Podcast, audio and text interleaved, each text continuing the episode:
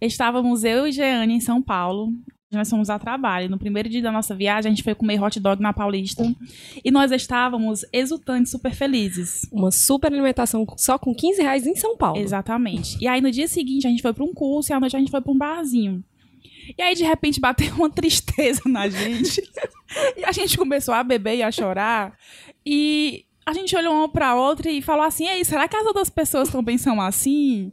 Um dia elas estão tão felizes, outro dia elas estão no bar chorando, um dia elas comem hot dog, no outro dia elas tomam caipirinha em dobro.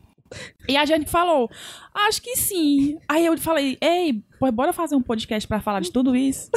bora, gente. Bora!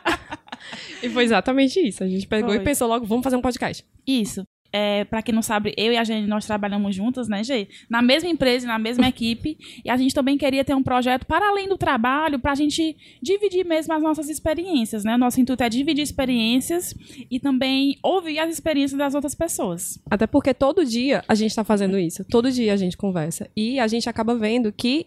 Por que não expandir isso para as outras pessoas? É tão interessante, eu aprendo tanto contigo, tu aprende tanto comigo. Sim. E a gente troca ideia de livro, ideia de filme, de podcast. Uhum. Por que não falar isso para as outras pessoas? Isso. E esse é o Aos 30.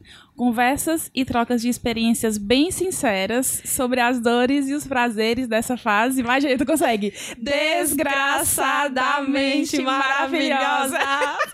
Consegui!